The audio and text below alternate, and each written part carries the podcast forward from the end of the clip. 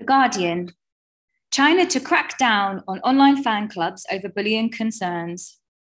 Operation launches to target fan club culture that adversely affects mental health of minors, says Watchdog. China's internet watchdog has launched a crackdown on the country's chaotic online celebrity fan clubs, accusing them of contributing to a culture of abuse and of manipulating public opinion. In an announcement on Tuesday, the Office of the Central Cyberspace Affairs Commission said it was launching a two month special operating target fan club culture, known as Fan Quan, which it said adversely affected the mental health of children.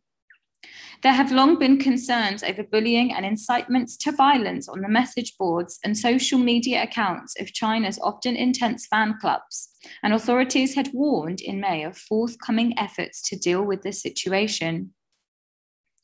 For a period of time, fan circle fan groups have hurled online verbal abuse, cheated the rankings of their idols on charts, spread rumors, and destroyed the online environment, adversely affecting the physical and mental health of minors, the Commission said in its announcement. The Commission said children were being induced to contribute to fundraising or voting campaigns for celebrities on competition programs, verbal abuse, online bullying and harassment and doxing were taking place. People were being encouraged to show off wealth and extravagance, and public opinion was being interfered with by bots or hijacked social media trends to boost celebrities' profiles. The clubs, sometimes established by a celebrity's public relations team, but often by dedicated fans, involve big movements of money through donations campaigns, or drives to buy products related to the celebrity.